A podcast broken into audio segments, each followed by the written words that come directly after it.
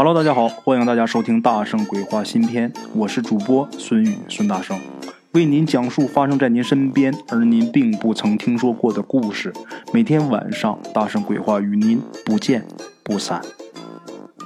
各位鬼友们，大家好，我是孙大圣。今天咱们来说这样一个故事啊，咱们鬼友朋友讲的这么一个故事，他说的是他们邻居大哥家的这么一个事儿啊。其实这位大哥呀。按岁数来算的话，应该叫大叔，但是他们整个胡同里边约定俗成的都管这人叫大哥，所以啊，咱们也以这个大哥相称。啊，这位大哥呀，不是他们本地人，嗯，本来是河北农村的啊，河北农村。八十年代初的时候啊，他们那地方一个厂子去他们那儿招工，负责带队的一个人呐，就看中了这位大哥的人品，因为他人品好。又因为在村里边算是比较有文化的，于是呢就把他给招进来了。招过来以后啊，那个招他的那个工人就成了这位大哥的师傅。两个人呢师徒感情很好，他呢也总去师傅家帮忙干活。一来二去的呀，他就跟师傅的小女儿两个人好上了。他师傅啊也不反对，于是他这师傅就从师傅晋升成了岳父。啊，当时呢提倡这个晚婚晚育，他这人呢又要求进步，一直啊没要孩子。又过了两年呢，这位大哥跟厂长两个人闹意见了，怎么回事呢？大哥为人很正直，当时厂子啊开始自负盈亏，他们厂长觉得赚钱这个事儿啊是最重要的，想办法啊，想什么办法呢？不打算走正路。开始造假货，当时这位大哥呀是他们的技术骨干，他就不同意。这人很正直啊，就不同意。于是两个人就闹僵了，跟厂长两个啊越闹越僵。最后这个厂长找了一个茬子，给这大哥呀下了最后通牒：要么你就老老实实干活，要么就开除你。这位大哥当时年轻气盛啊，没等着他开除，自己就不干了。大哥想的很简单啊，我不在你这干，我去哪儿都行。我有技术啊，是吧？走遍天下，饿不死手艺人。他打算自己干。他这岳父啊，劝他啊，你呀，再去找一个稳定的工作啊。大哥呢，不愿意。后来岳父妥协了，就说呀，自己干不容易。这样吧，你要是想开厂的话，你们先要个孩子，趁我们现在年轻，能帮你看孩子，能帮你看着。等有了孩子，你也没有什么后顾之忧了，是吧？你就一心办厂就得了。这大哥一想也对，何况啊，现在从这个厂里出来，自己在厂里那套房子被收回去了。既然在岳父家这么闲住了也是住着，不如就先要个孩子，然后再创业啊。那么说要孩子，那也不是说一天半天的事，他也不能就这么一天坐着吃岳父啊，是吧？他呢自己啊起了一个执照，开了一个小卖部。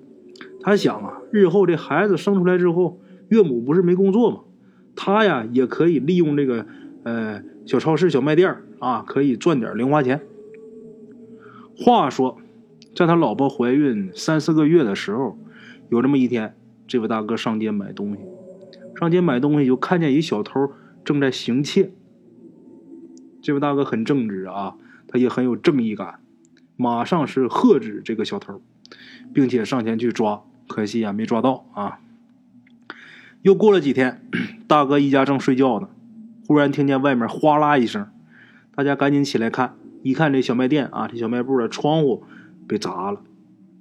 那砸了，天亮得去修啊。从那以后是三天两头的出事不是被砸窗户，就是有人在门口放火。放的这火呀也不大啊，但是它虽然说不能造成火灾，但是你得起来去灭火呀。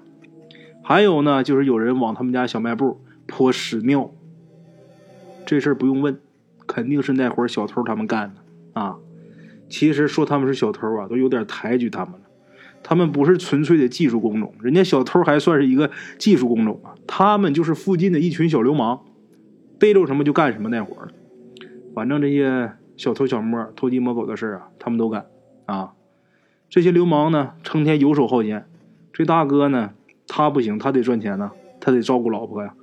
而且搞破坏这种事，那是几分钟的事，但是修复却费很大功夫。咱比方他泼你这个一门面的屎尿，在他那儿就是一扬手的事，这大哥就得擦半天。所以当时不但大哥，就附近的邻居们呐，都恨死这些流氓了啊。那么说报警行不行啊？大哥也尝试过报警，没用，当时没有摄像头。你说你让警察为了砸窗户、泼屎尿来这儿蹲他，那警察也不能干呢。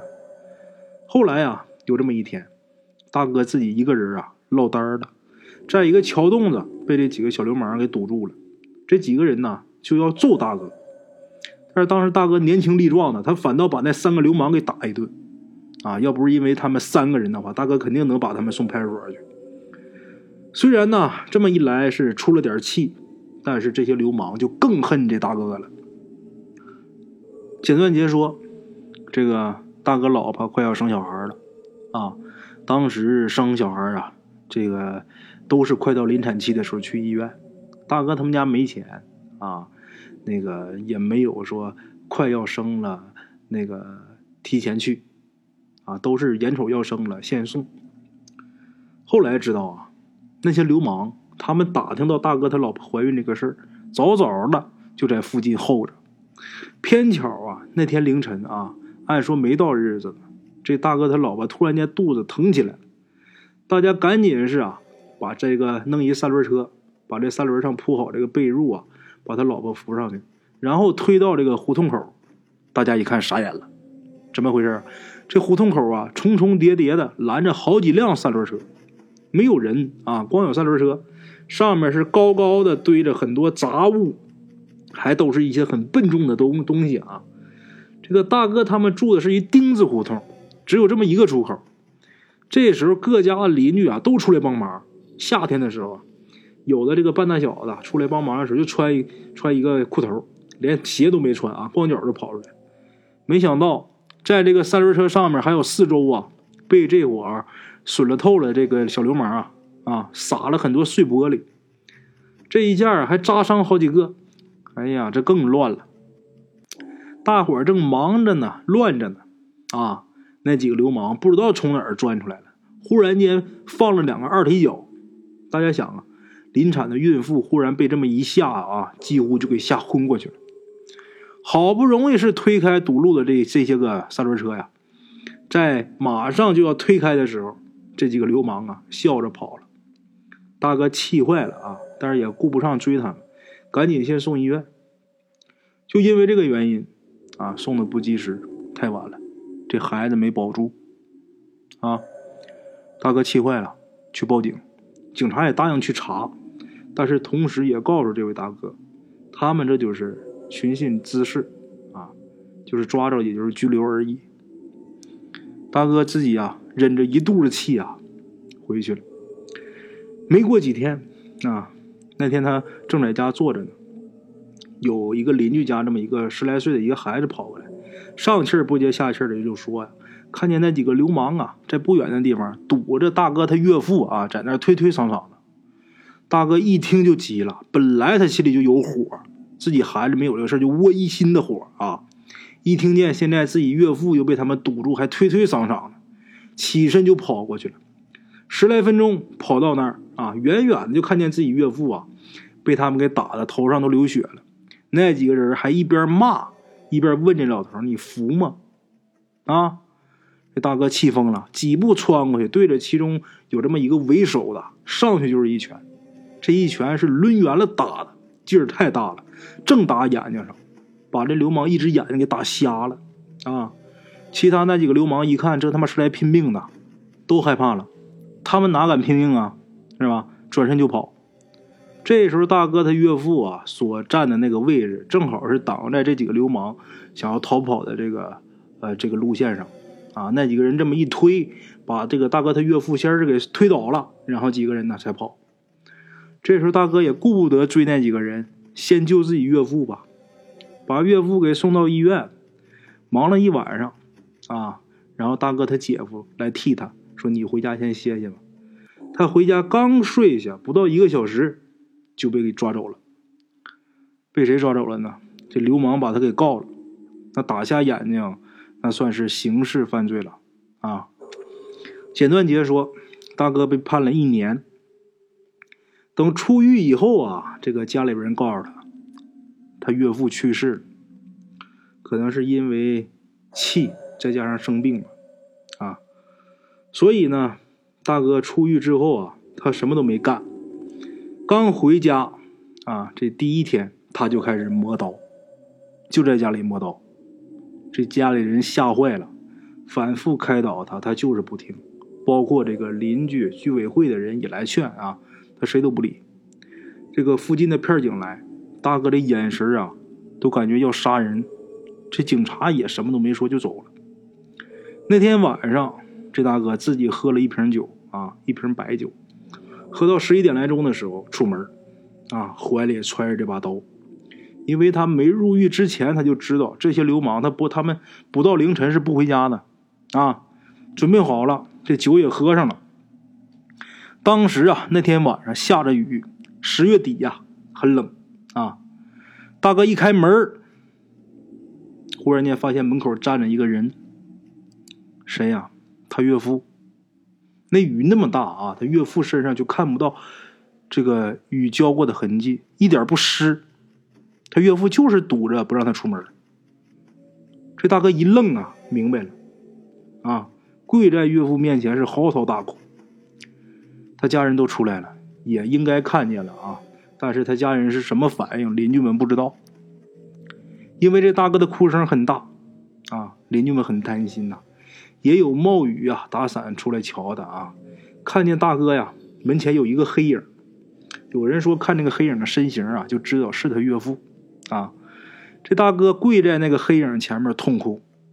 他家人呢，不像这位大哥。啊，这样在门外，所以邻居们呢也不知道这他们家人都是什么表现，啊，过了得有这么半个多小时，这个黑影散去啊，这大哥还是不起来，啊，这时候有胆儿大的邻居就过去扶他回家，这位大哥呀摆摆手啊，不愿意起来。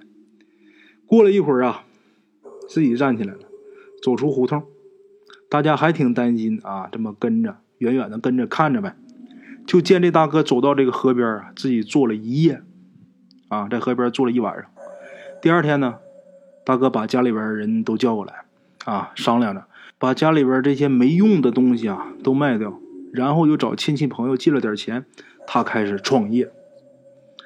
到目前为止，这位大哥呀，他现在自己有这么三个小厂子啊，三个工厂，也算是生活美满。